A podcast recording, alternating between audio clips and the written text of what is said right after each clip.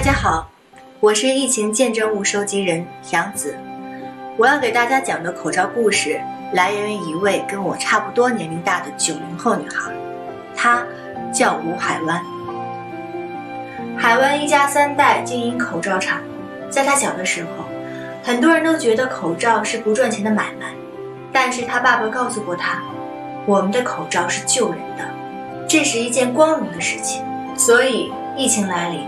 他第一时间将库房里仅存的九万个 KN95 口罩全部都捐给了武汉。工人们都要回家过年了，疫情之下，如何扩大产能？海湾给工人补助了四到五倍的奖金，确保工厂满负荷运转。时间紧，任务重，该保质还是保量呢？